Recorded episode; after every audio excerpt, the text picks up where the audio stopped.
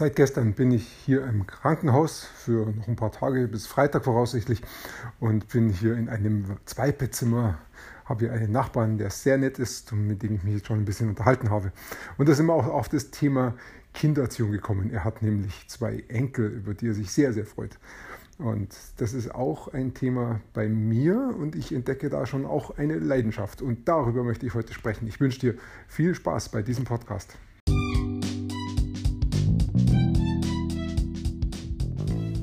Mein Name ist Peter Martini. Ich bin seit mehr als 30 Jahren selbstständig, die meiste Zeit davon als Techniker. Zukünftig will ich mein Einkommen mit Online-Marketing verdienen. Ich habe viel Geld und Zeit in mich investiert und ich habe schon etliche Erfahrungen gesammelt. Ob ich es schaffe, meine große Investition wieder herauszuholen? Hier in diesem Podcast spreche ich über meine Schwierigkeiten, meine Learnings, meine Erfolge und meine Misserfolge. Abonniere meinen Podcast, um meine nächsten Schritte zu verfolgen. Als ich vor etwas mehr als fünf Jahren mit Online-Marketing angefangen habe, hat mir mein Mentor damals erklärt, worauf es auf jeden Fall ankommt, was so die ersten Gedanken sein müssen für ein ähm, digitales Produkt. Ich habe mich damals entschieden, ein digitales Produkt herzustellen, denn ähm, ich muss da was zum Verkaufen haben, sonst kann ich auch kein Geschäft aufbauen. Und da ich jetzt erstmal gar nichts hatte, war die Frage, was macht am meisten Sinn? Und mein Mentor sagt, ähm, ein digitales Produkt ist einfach super, weil ähm, wenn du es richtig erstellst, dann kannst du damit genau einen Bedarf ähm, finden im Markt draußen, kannst Menschen wirklich weiterhelfen, die sind, du kriegst zufriedene Kunden wenn du im richtigen Markt bist, dann ist dieser Markt auch sehr, sehr groß. Du kannst viel verkaufen und du kannst das Ganze automatisiert verkaufen. Das heißt, ich muss dann nicht irgendwie in einem Laden persönlich stehen oder muss nicht ständig Leute anrufen. Das fällt alles weg und es kommt letztendlich bloß noch am Ende das Geld rein, wobei natürlich äh, nicht das Geld im Mittelpunkt steht, sondern das ist dann ein wichtiger Nebenaspekt, der es möglich macht, dass das Geschäft gut läuft. Aber der Hauptaspekt ist, ich kann damit wirklich Leuten helfen, die Probleme haben und ihnen ihr Leben angenehmer machen und vielleicht sogar Probleme abwenden, die noch viel, viel größer und, und werden und dann vielleicht sogar auch noch zu Konflikten, Katastrophen werden in ihrem Leben. Deshalb ist die erste Frage, welche Probleme gibt es da draußen? Was sind die wirklich großen Probleme? Und äh, eines der großen Probleme ähm, ist die Beziehungsebene. Denn jeder Mensch, wirklich jeder Mensch hat das Bedürfnis nach Beziehung. Und das heißt, jeder möchte einen Partner haben. Oder wenn er den Partner hat, dann möchte er mit dem Partner auch gut umgehen können. Oder wenn es zur Katastrophe kommt und der Partner äh, ihn verlässt, dann möchte er ihn wieder zurückgewinnen. Ähm, oder die Beziehungsebene gibt es auch in anderen Richtungen. Wie geht es äh, den Leuten mit ihrem Chef oder mit ihren Arbeitskollegen oder mit ihren Kunden? Und jeweils da gibt es ganz verschiedene Beziehungsprobleme. Oder eben auch von Eltern zu Kindern. Und gerade Eltern zu Kindern ist ein, ist ein Markt, der einmal sehr groß ist und zum anderen sich ständig verändert. Denn die Kinder werden größer, damit ändern sich auch die Problemfelder. Und es kommen von unten wieder neue Eltern nach. Ständig, jeden Tag werden Kinder geboren, sodass dieser Markt ein Evergreen-Markt ist. Der ist also immer grün. Ein, ein klasse Markt mit ganz vielen Problemen und großen und kleinen Problemen. Wichtig ist halt, dass äh, ich große Probleme identifiziere, die vielleicht den Eltern noch gar nicht bewusst sind, dass sie sie haben oder vielleicht ihnen auch schon bewusst ist, sind. Und diese, dieses Problem, was ich da identifiziert habe, muss ich auch lösen können. Und genau das biete ich halt an. Und im Idealfall ist es eines der größten Probleme, was die Eltern mit ihren Kindern haben dieses Thema, wie gehe ich mit Problemen um, wie bearbeite ich Probleme, das ist mir vor fünf Jahren einfach schwer gefallen. Ich weiß es noch. Ich äh, weiß nicht, woher es genau kommt. Vielleicht hat es mit meinem, mein, wahrscheinlich hat es mit meinem Mindset zu tun. Mein Mindset, meine Gedankenwelt war halt immer so, ähm, ich denke nicht in Problemen, sondern ich denke in Lösungen. Wenn ich merke, es läuft was nicht gut, dann ähm, denke ich darüber nach, wie kann ich dafür eine Lösung finden. Und ähm, weiß auch nicht immer, bekomme ich die Lösung gleich. Es kann auch manchmal ein paar Wochen dauern. Es kann sogar manchmal Monate dauern oder vielleicht sogar Jahre, bis ich eine Lösung finde. Aber ich gehe immer so ran, dass ich weiß, ich werde die Lösung finden. Ich muss nur die richtigen Fragen stellen. Was ist die Lösung? Was muss ich ändern? Welche Schritte muss ich gehen? Wo finde ich jemanden, der mir helfen kann? Das wären so mögliche Fragen. Und das sind Dinge, wo ich jetzt plötzlich ganz anders denken musste. Jetzt musste ich denken, welche Probleme haben die Leute draußen mit Kindererziehung? Dann sagt mein äh, Unterbewusstsein gleich wieder, da gibt es keine Probleme, da gibt es nur Lösungen. Jetzt sei mal ruhig, Peter, habe ich dann zu mir selber gesagt und habe gesagt, ey, wo sind die Probleme? Ist mir echt schwer gefallen. Ich habe damals dann eine Freundin gefragt, die Lehrerin ist, kannst du mir bitte helfen? Ja, sie kann mir helfen. Sie hat äh, sehr viele Schnittstellen mit Eltern und sie erlebt dann nur Probleme. Und da habe ich mir gedacht, ja, das ist es, die muss ich wissen.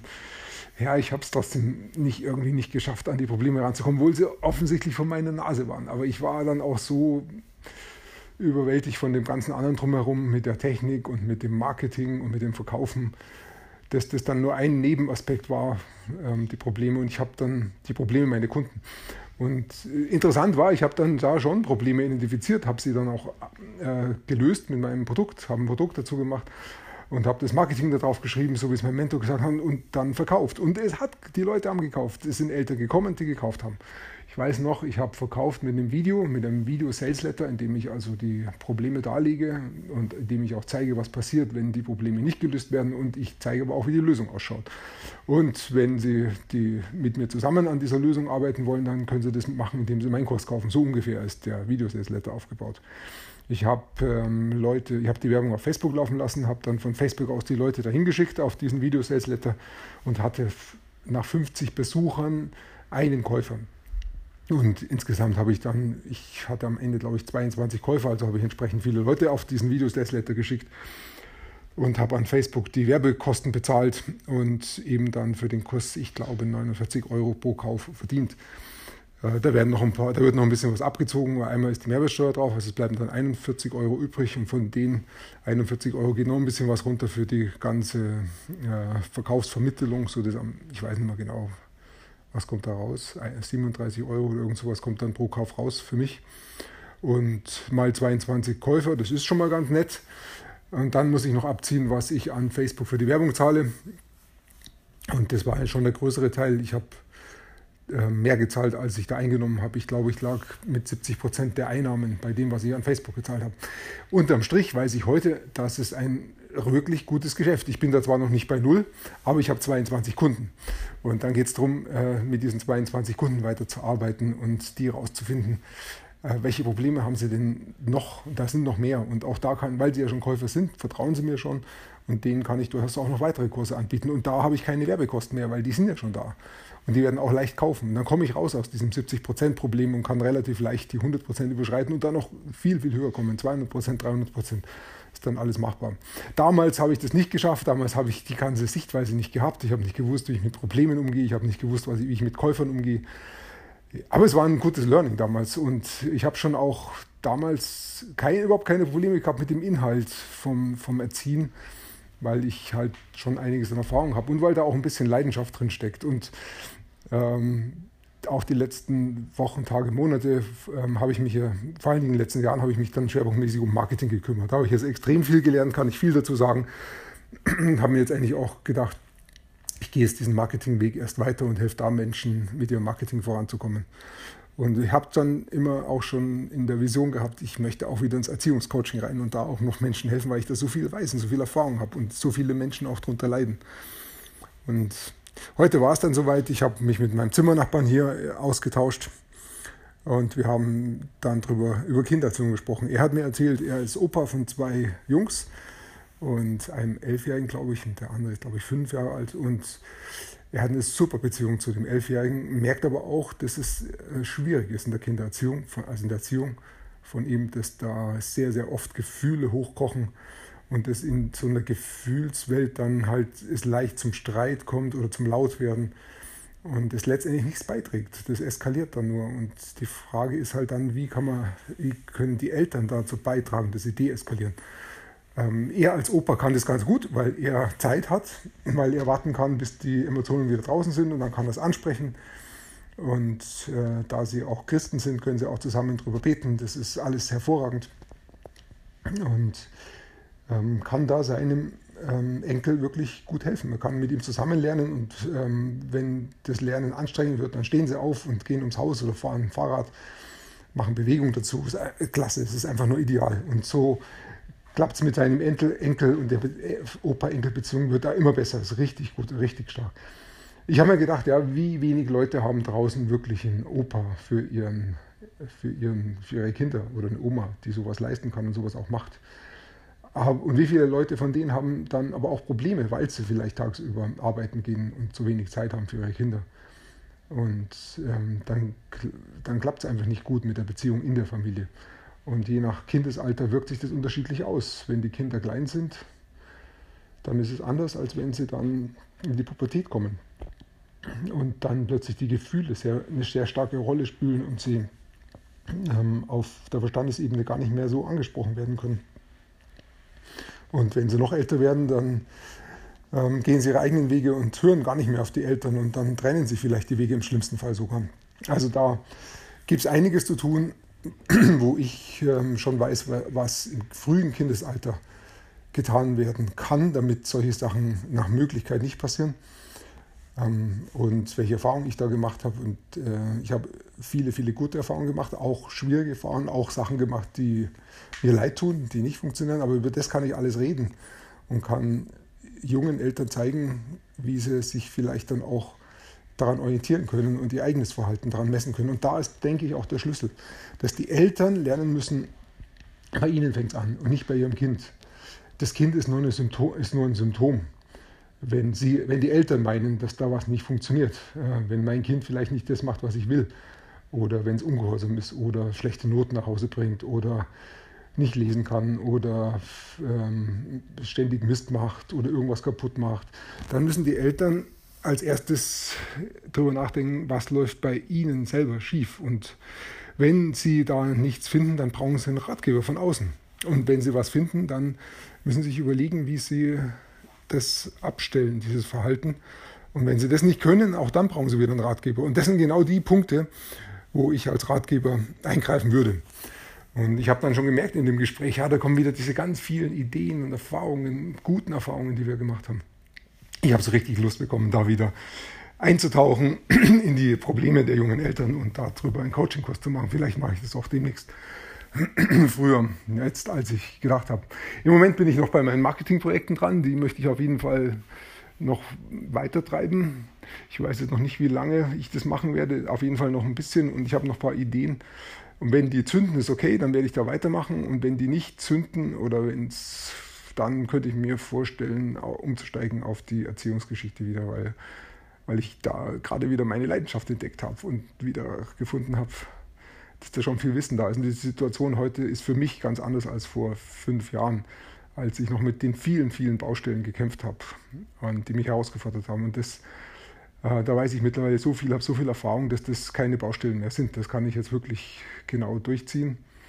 Und dann kann ich mich ähm, mehr so auf die Probleme konzentrieren, fokussieren. Und das geht auch, weil Probleme nicht mehr so wie für mich damals fremd sind, sondern ähm, jetzt kann ich eher mit Problemen als Handwerkszeug arbeiten.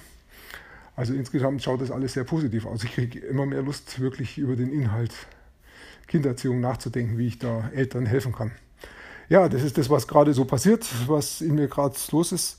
Es ist gut, ähm, sich mit sich selber zu beschäftigen, zu überlegen, wo schlägt mein Herz, wo ist meine Leidenschaft und dann einfach auch in die Richtung Schritte zu tun und zu entdecken. Ähm, bewegt sich da was in mir, kommt da was in mir zu schwingen. Und das habe ich heute bei dem Gespräch gemerkt. Und wenn ich wirklich in die Richtung weiter denke und da mir, überleg, mir den Markt anschaue, das wird mein nächster Schritt sein, was wird denn da schon verkauft? äh, mal schauen, wenn sich das weiter bewahrheitet, dass sich da was zum weiter was zum Schwingen kommt bei mir und ich immer mehr Ideen entwickle, die ich dann auch zum Punkt bringen kann, dann muss ich mal schauen, dass ich mit möglichst wenig Aufwand auch gleich in die Umsetzung komme, also gleich ein kleines Online-Coaching aufbaue, wo, wo ich schon Kunden drin haben möchte, die ich gleich von Anfang an bezahlen und mit denen ich zusammen ein Produkt entwickle.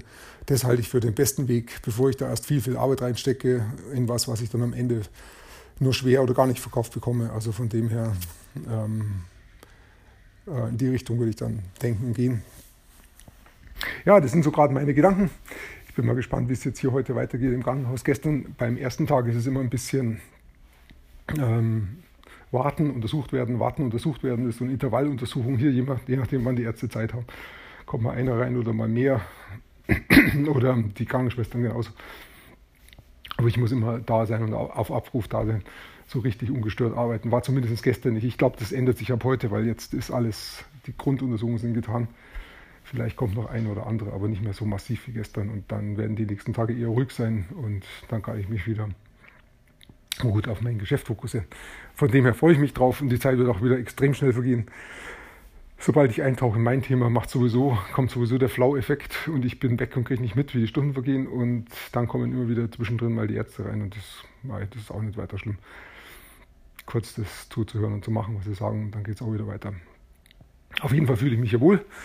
Es ist ein schönes Zimmer, schöner Zimmernachbar, einfach ist auch okay und die Zeit wird bald rumgehen. Soweit es ausschaut, werde ich am Freitag rauskommen und am ähm, heute ist Dienstag, ja, und heute bekomme ich nochmal ein Cortison und morgen bekomme ich dann eine Chemotherapie. Ich bin mal gespannt, wie es da geht.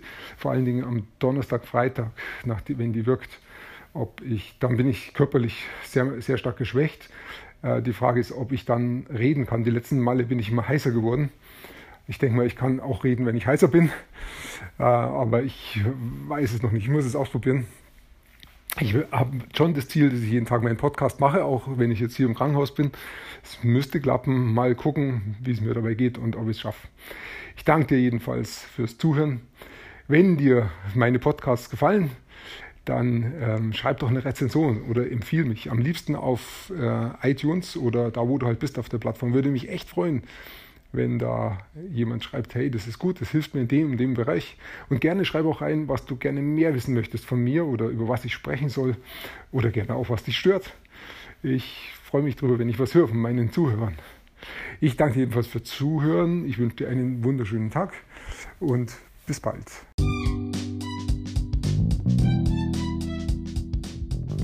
Komm in meine Facebook-Gruppe.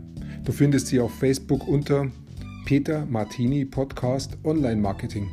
Klicke dann auf Gruppen, damit Facebook sie auch anzeigt. Schreib mir, was deine Gedanken zu dieser Podcast-Folge sind und welche Fragen du hast. Ich freue mich darauf, von dir zu hören. Bis zum nächsten Mal, dein Peter Martini.